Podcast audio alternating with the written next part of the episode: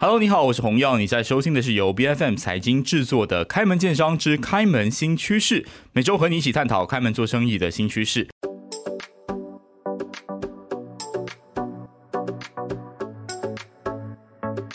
那今天我们要透过又会演戏、又会唱歌、又会画漫画的全方位艺人 A K 关德辉，来一起谈谈 M C 技术在经历了一轮周期之后的观察。好，A K 你好，Hello，洪耀你好啊，各位听众们大家好，我现在好像回到我以前。就是九零年代出道的时候，那时候我都会说：“各位收音机旁的朋友，大家好。”但是我知道，嗯，听众不一定是用收音机收听。是，现在我们这档节目应该会在 Podcast 上啊，就是用手机收听，也会在 YouTube 上，呃，跟各位观这个听众朋友们啊，一起来一起来打招呼。所以呢，先问一下德辉，你最近在干嘛？就是。我我在 Google 之后才知道你实际的年龄，然后今天看到你本尊，我大为震惊。是，真的没有想到这么没保养是吧？不是不是，没有想到，就真的是完全一点都没有改变的感觉。就你最近最近在忙些什么？然后当然也可以分享一下你的秘籍，虽然这个有点跑题。我我最近其实是在呃从事着区块链的生意。All right。然后我在呃疫情发生的时候，我被困在加拿大，没办法回来。嗯。那时候就被。逼，呃，要转行了，因为我不能够回来。当时我记得，哇，我最心痛的是二零二零年的时候，我一个好朋友他投资了一部电影叫《七圣》，然后在中国都已经呃跟刘德华。就是做了那个叫做什么发布会，然后七圣就有七个人物，呃，小小弟是其中一个，嗯，所以有机会跟我的这个叫做师兄吧，以前大家华纳唱片的师兄一起第一次可以合作演戏，这个机会就因为疫情来，然后就完全停掉，嗯，然后那时候没办法拍戏，没办法呃商演、唱歌，什么都没有，那我就只好去。重新画画，嗯，因为我在演戏之前是唱歌的，唱歌之前是画漫画的，所以我在画画的时候就想说，这个年代 连那些我的偶像什么马荣成啊、黄玉郎啊都已经退休了，然后那些画港漫那些都不太，就是没有那么活跃了嘛。嗯那我画画的话，要画什么是最有效益的呢？那当时很火热的一个。叫做 NFT，嗯，然后我就去研究它背后的那个呃基层那个内核是什么，嗯，它的底层呃原理是什么，然后就发现打开了另外一个新大陆。后来我就跟美国的一个做游戏的朋友就开了一个叫做呃 Meta World Entertainment，嗯，因为游戏跟娱乐圈都是 entertainment，嗯，那我们呃这个公司做了，到现在不到两年。呃，现在在美国就是 Verizon 啊，就是估值啊，那投资进来，已经有呃五千万美金的估值了。这间公司如果换成马币就超过两个亿了。这对我以前做一个艺人来说是很难想象的。那后来我在三月份，今年的三月份去呃香港参加了一个区块链的那个呃蛮蛮重要的一个一个那活动啊培训啊，然后之后我又发现到。真的有很多在现实世界中没有办法解决的东西，可以用区块链的思维，可以用呃这个去中心化的分散式的这种记账方法来解决的。所以我就在香港又注册了一间这个版权公司，嗯，呃，专门做这个 protocol 的这个这个研究在版权方面的。所以我觉得这个跟我以前演艺人的身份就完全跳脱了。是是是啊，所以他们就是像你刚刚说的，有呃有些人认识我是在我。Astro，呃，拍那个什么叫做《欢喜上课》啦，那个拍了七八年了，嗯，就是搞笑的教华文的。然后有些更早期是在 NTV Seven 有个叫《你好，Mr. 笑》，嗯，那个也有十年了，对对。然后在更早期的话，N 那个 TVB 有二十年了，我在 TVB 那时候，所以这些都是演员的身份。可是更资深的人，他们就知道说，哦，我在九零年代我出了十几张专辑，从马来西亚到新加坡到到台湾发片，但是其实。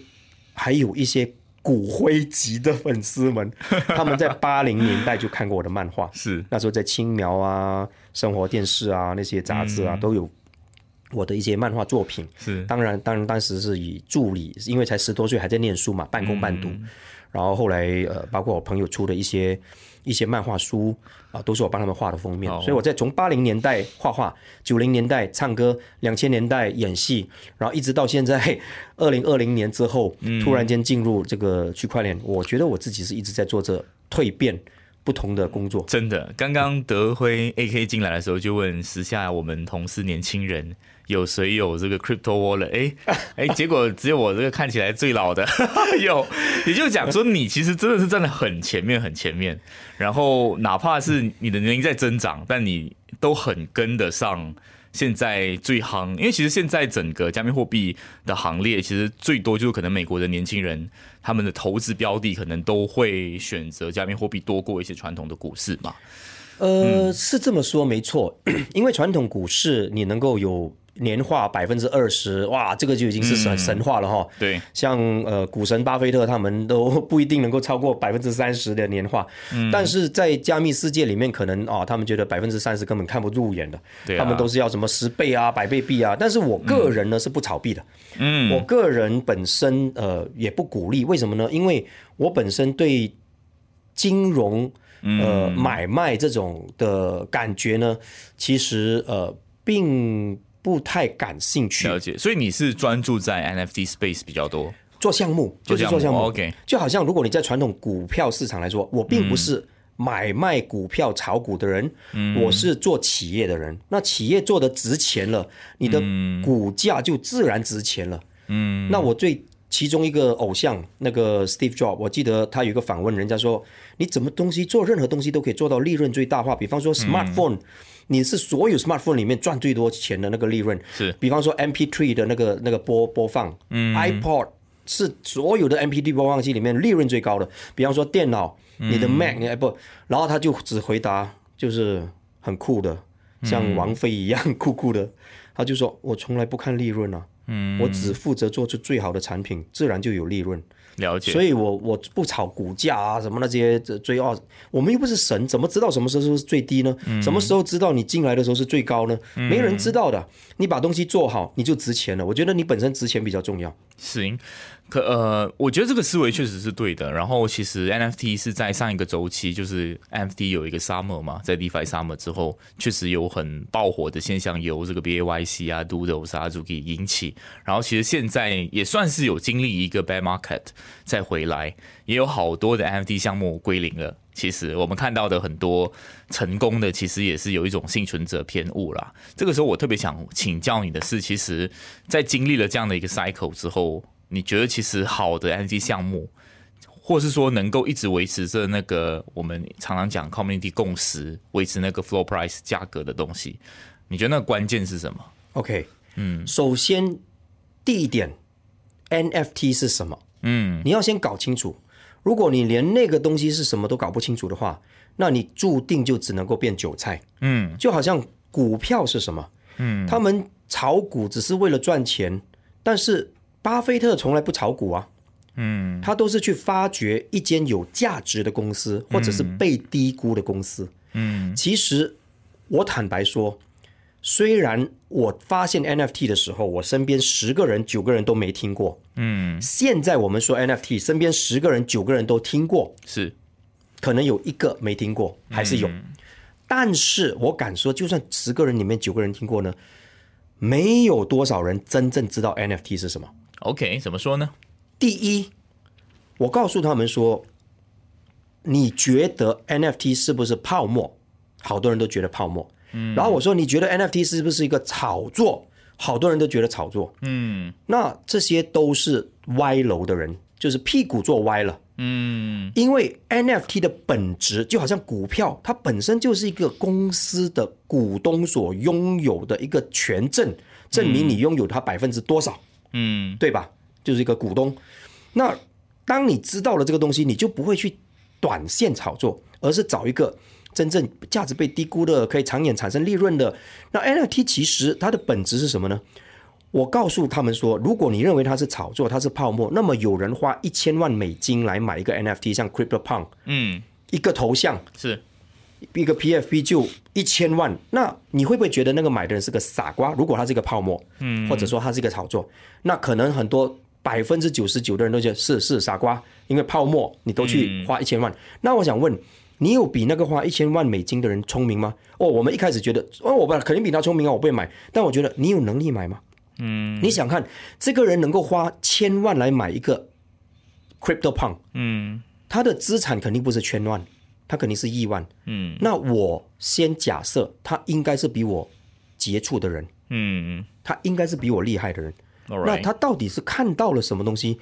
他愿意把几百万、上千万放在一个 non-fungible token 上面呢？嗯，那你要想这个问题。嗯，难道他真的是傻瓜？难道他真的没有我们聪明？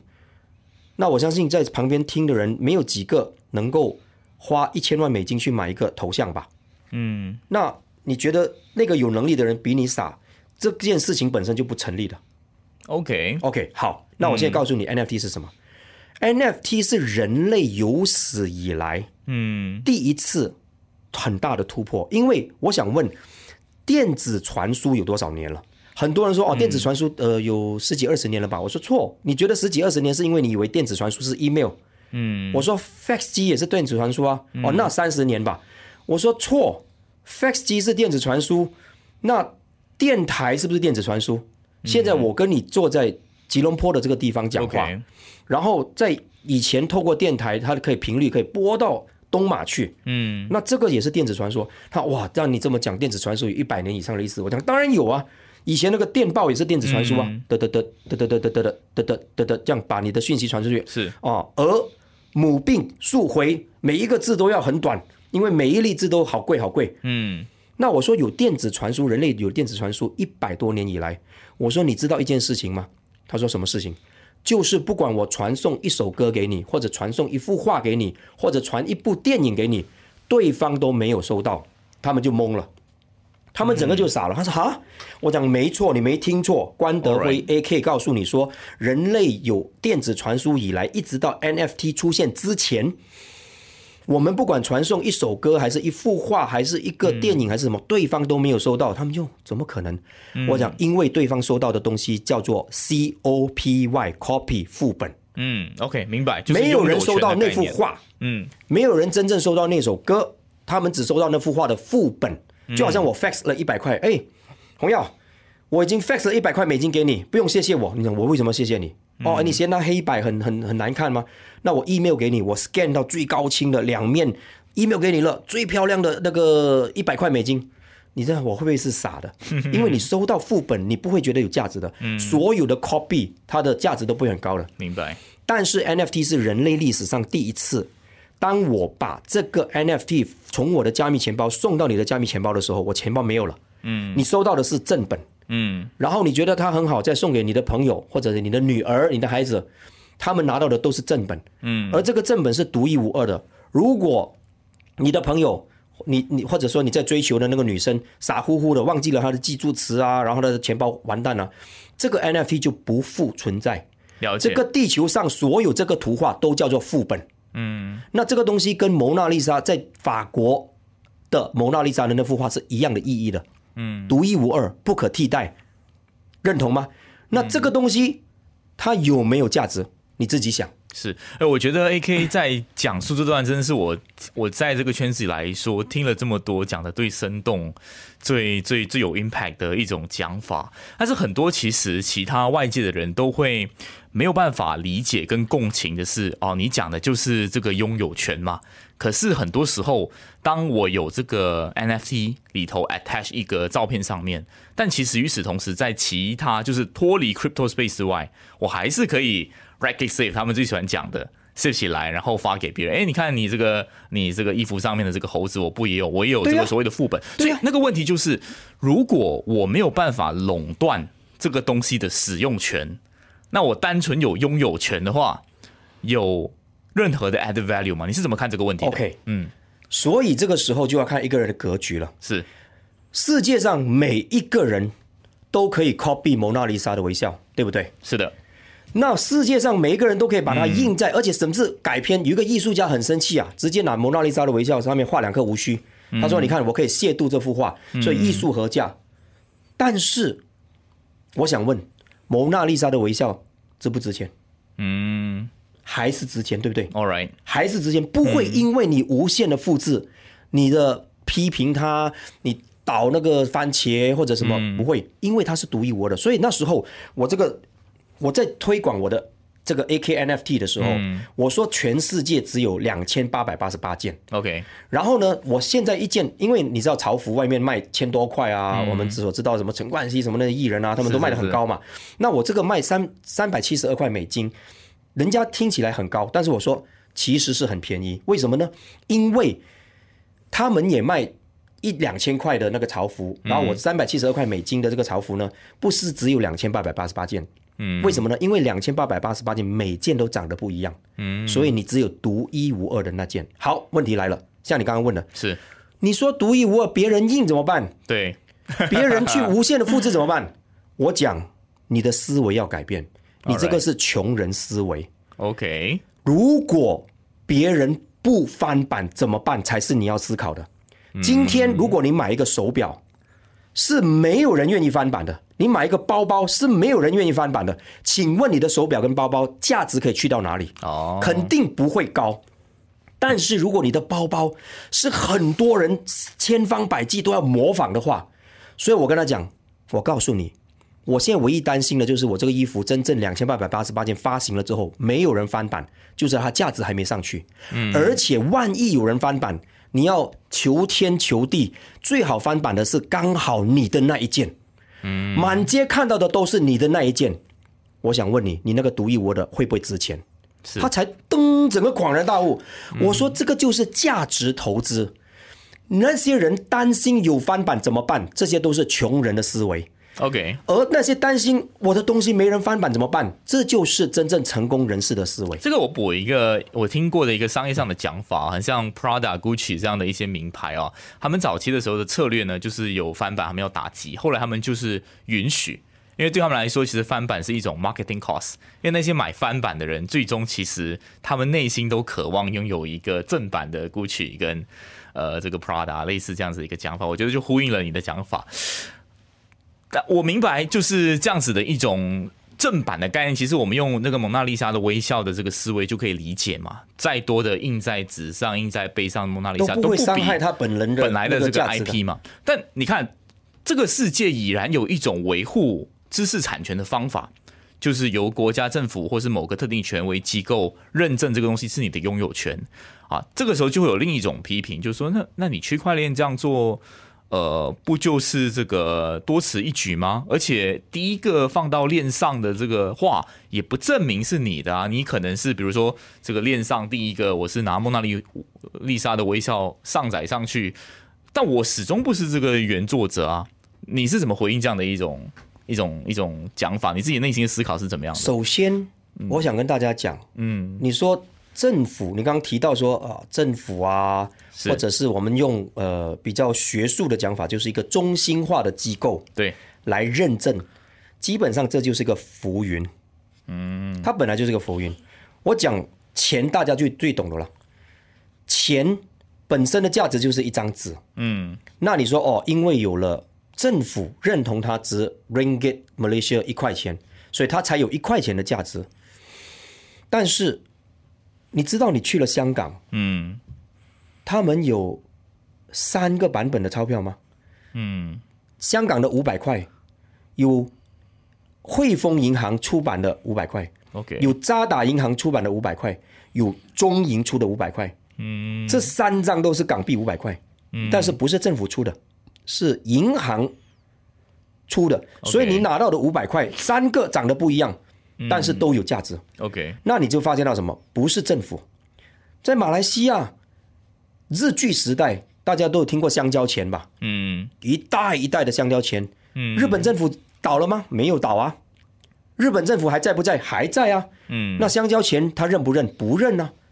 那政府出的钱，它值钱吗？不值钱啊。嗯，所以我跟你们说，不是这些中心化的机构，不是这些政府，不是这些银行。真正能够让这个东西有价值的，叫做共识。嗯，共识就是一种大家的认知。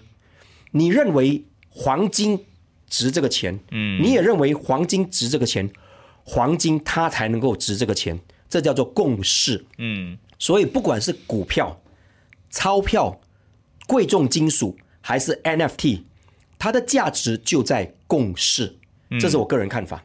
可以的，没问题。我们刚刚其实谈了很多，就是其实，在聊这个 NFT 的应用方面，其实也涉及很多比较其实哲学范畴的一些议题啊，比如说什么东西是有价值的，到底拥有权跟使用权两者之间的那个差异是什么？接下来可能我们要实际的来谈谈 NFT 的。一些未来的前景跟发展，就可能承接回刚刚我本来一开始有可能有点太着急问你的，就是什么东西决定一个 NFT 它其实是比较能够长红，或者是用你的讲法，就是比较能够保留那个共识的一些机制。因为其实现在我自己本身也有在 NFT Space 看到有一些，它会很像 BAYC，它会或是 Doodle 讲 Doodle 吧比较熟悉，它会跟现实的电影做结合。把那个 Doodle 那个画像，就是可以这个在拍，他们要筹资拍一部电影，或者是我们看到有一些的 NFT，它其实会有一些叫做 NFT Fi 的功能，就它可能是某个 DeFi 的 protocol 底下其中一个延伸的产品，然后你持有那个 NFT，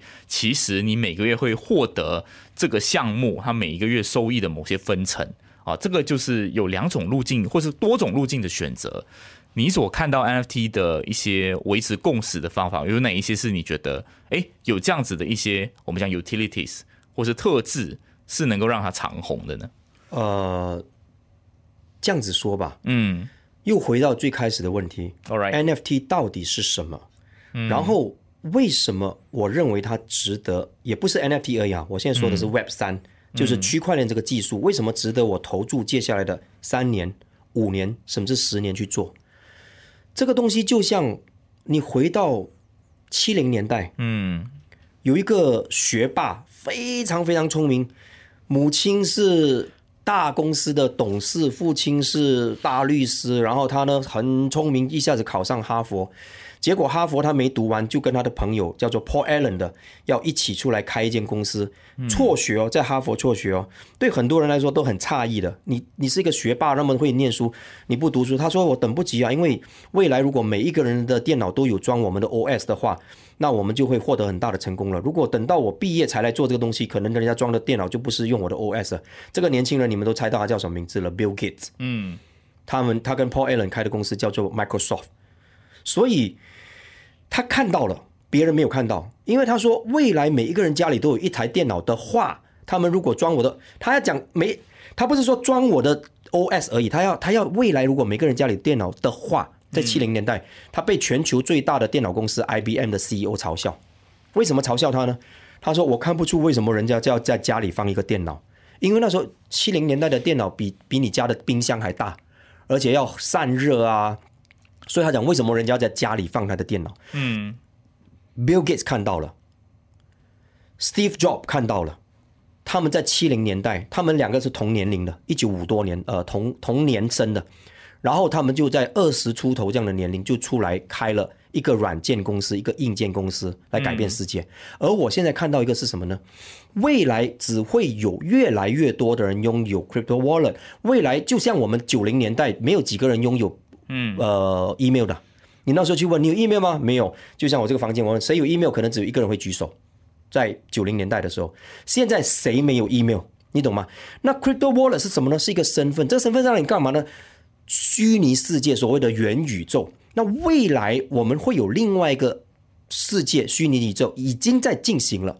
那这些东西，他们需要共识。那你在这个元宇宙里面。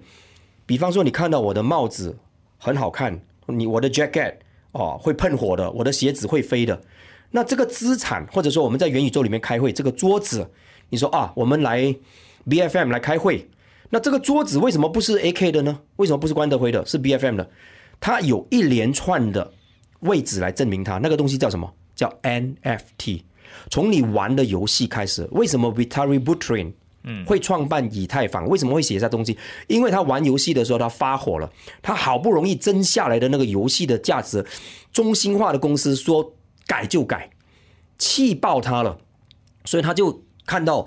区块链的白皮书看到 Bitcoin，但是不能够只是拿来发币，这个东西可以解决掉这个拥有权的问题。我们的使我们产生 content 的人可以把拥有权掌握回来，所以他就写了那个以太坊白皮书，然后才有了今天的 D Five Game Five NFT 到种种种种的东西。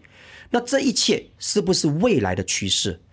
就像七零年代那两个年轻人是不是相信越来越多人有电脑？九零年代是不是有一群人相信越来越多人会拥有 email 跟上网？然后二零年代未来是不是会有越来越多人进入区块链的世界？这个只是一个看见。如果今天每个人都都认为是啊是啊是啊，我告诉你这就是泡沫，我不做。但现在每个人都是咩？会咩？真的咩？每一个人都没看到，但是因为我有理论基础，我知道这个将是未来会爆发。就像八零年代的时候，我跟你说，未来每个人都会拥有手机，未来每个人都会有行动电话。那相信我的公司，他可能以前他在芬兰。可能是捕鱼的，或者是砍伐树木的，可能做轮胎的，他叫做 Nokia。他说：“真的哦，未来会有越来越多人做呃这个拥有行动数据，那我们去发展它吧。”那芬兰的公司就改变了，在韩国的一个叫做三星的公司，他们就会看到未来别人还没看到的市场，他们去做了。而我觉得我现在刚好就是在做这件事。都会，我其实明白你讲那个 NFT 的大浪潮，我刚刚听我都。Believe me，我我跟你 feel the same，只是说在这个它始终是一个技术，所以我其实想更具体的问的一个问题是，这个技术当中，其实说白，我们看到就是它只是一个维护你在互联网世界当中拥有权的一种技术嘛。但是它本身，你这个瓶子啊，它是一个技术，它装什么液体，那个液体是要才是决定它价值的那个面向嘛。所以其实我我是想请教你说，怎么样的一些 NFT 项目对你来说是？诶，好的 NFT 项目，有价值的 NFT 项目，这个问题你怎么看的？其实这个东西是很难回答的，因为技术本身呢，呃，它是没有好坏的。就好像爱迪生发明光、发明灯，你把它变成阅读灯，或者把它变成电影的放映灯，或者是任何东西，都是随便你的你的创意去做的。就好像我刚刚讲的行动，或者我这样问吧，就是每一个 NFT 项目它。到最终，它在市场上或是大家共识上，有一些会泡沫会归零，有一些是变蓝筹 NFT 项目。区隔两者的是什么？第一，首先你要知道做这个东西的人是谁。OK，他是不是会一直持续的做下去？嗯，如果他是梵高 Vincent Van Gogh，嗯，然后现在每一个人都说他的图画不行，他的图画不能卖钱，但是他的弟弟相信他。然后支持他的画廊相信他，一直到他死，他都只卖了一幅画，而且那幅画是他弟弟买的。嗯，但是每一个人都知道他是用生命在作画。嗯，他不是想要炒作，他不是哦，画画很好卖哦，画画可以生活哦，可以什么？他不是在那边去，他真的是谁在做这个东西？嗯，然后做这个东西的人有没有赋予他所做的东西的价值？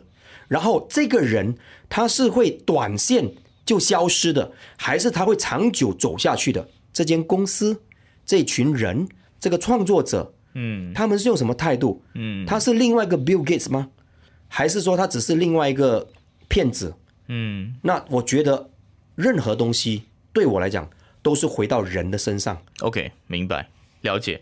好，那可能我们再问一下，因为我们这个毕竟是希望给所有的企业家有一些新的商机的这个部分哦。很多人也说，这个 NFT 的技术其实除了是维护可能一些艺术的呃版权或是拥有权的这个储存的方法，也有可以做票务啊，也可以做这个会员制啊，等等等等的。可不可以仔细讲讲看？其实。呃，你所观察到，可能你也认识很多经商的朋友，他们在呃透过 NFT 这个这个技术本身，在他们的这个商业应用上有哪一些面向吗？我其实，在很早之前，一年前、两年前，我就已经很放大话了，我已经把话说出来，斩钉截铁的跟每个人说，我说未来，只要你能够活得够久，只要你能够够健康，你一定会拥有 NFT。每一个人都会拥有 NFT，为什么呢？因为它将会变成票务啊！像你说的，你要你要看张惠妹的演唱会吗？你要看，可是张惠妹演唱会的票就是一个 NFT 啊！那你能够不拥有吗？嗯，你就会拥有了。那你要去一个 supermarket 买一个矿泉水，你能够没有那个矿泉水的发票就走出来吗？商场的 security 可能就抓你了。嗯，因为你的。加密钱包里面没有那个发票，嗯，所以任何东西它都可以变成，因为它是一个拥有权证，OK，而这个拥有权证到底是演唱会啊，还是一个矿泉水的发票啊，还是像你说的是一个会员证啊，都无所谓，因为它能够做到。嗯，这个技术上是没有问题的呀。是，可是我们现在看到，包括很像很多人却步的原因，或者是哪怕拥有加密钱包，其实也很少操作，就是因为我们讲那个交易费用非常之高，比起起这个 Web Two，可能就是你，当然你没有拥有权，可是你有免费的任何的这种点击也好，还是说 transaction 都好，都是免费的。你觉得这是一个很大的一个 hurdle 是吗？对于 NFT 的普及，或是在你看来，NFT 要普及，现阶段其实它的面对的最大问题是什么？呃，最大的问题是不了解。嗯，就是当一个人他不了解那个东西的时候，他就会做出两种极端的表现。All right，一个是极度的抗拒。嗯，就好像巴菲特这样，他抗拒。他说：“这个不值一文，它就是一个空气。”嗯，因为他真不了解。然后呢，另外一种呢，另外一个极端就认为他像神一样，他可以百倍，可以千倍，他可以让我明天致富，然后就狂热 all in all in。我最怕这两种人，是一个是不愿意了解，然后不觉得它有价值；一个是不了解，然后觉得它太神了，太厉害了，所以会被骗，就是因为不了解。举个例子，ATM machine 提款卡。今天有人否认它的价值吗？没有，但是它有风险吗？它会不会让你的钱一万块、十万块突然间不见？会啊，你接一个电话就会不见了。你手机里面如果不是苹果的，是 Android 的，你按一个按键，那个钱可能就出去了。那这些东西，你能够因为这样说，哎，不要把钱放银行，放在 MyLogon 里面比较好。嗯，你不要把钱放，不要有，你放银行也好，不要有 ATM 卡。不要有那个，你你觉得可以吗？你要做的是什么？去了解他，为什么他可以偷到你银行户口里面的钱？嗯，是因为他怎么欺骗你？你给出了什么身份认证的东西？到底你做错了什么？然后那些没有被骗人做对了什么？认知知识是最大的财富。嗯，好。呃，我觉得今天我们就暂时聊到这边，非常谢谢德辉 AK 给我们重新这个探究哈。我觉得特别是在一轮这当初的时候，NFT 真的是很火，真的是变成大部分人参与进来都是为了炒作。那我觉得在时隔一两年之后，大家比较平稳了，我们再来回来探讨其实这个 NFT 的价值。希望各位听众有从中对 NFT。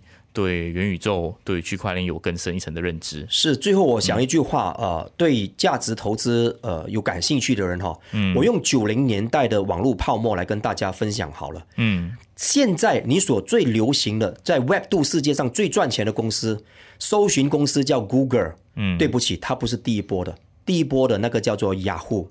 嗯，现在你所知道的那个最最多最多人用的那个呃呃叫做什么 social media 什么 Facebook Instagram，对不起，它不是第一波了，第一波那种 Friendstar 那些，所以不要因为觉得说啊熊市来了，然后牛市啊没有了泡沫以后再没有，不会，嗯，只要你看到它背后真正的价值是什么，未来现象级的在元宇宙在区块链在这个币圈真正现象级的公司。我认为还没出现呢，我们都还有机会。是，好，非常谢谢 AK 今天的分享。那开门线商之开门新趋势呢，是 BFM 财经制作的节目，你可以在财经的官网财经 dot my B F M dot my 或者最新版本的 BFM Apps 以及各大播客平台收听到我们的节目。这个节目每逢星期四早上十点准时更新。更多精彩内容呢，欢迎您到这个 Facebook、Instagram、LinkedIn、TikTok 以及 YouTube 搜寻财经的财，今天的金开门见商之开门新趋势。我们下期见。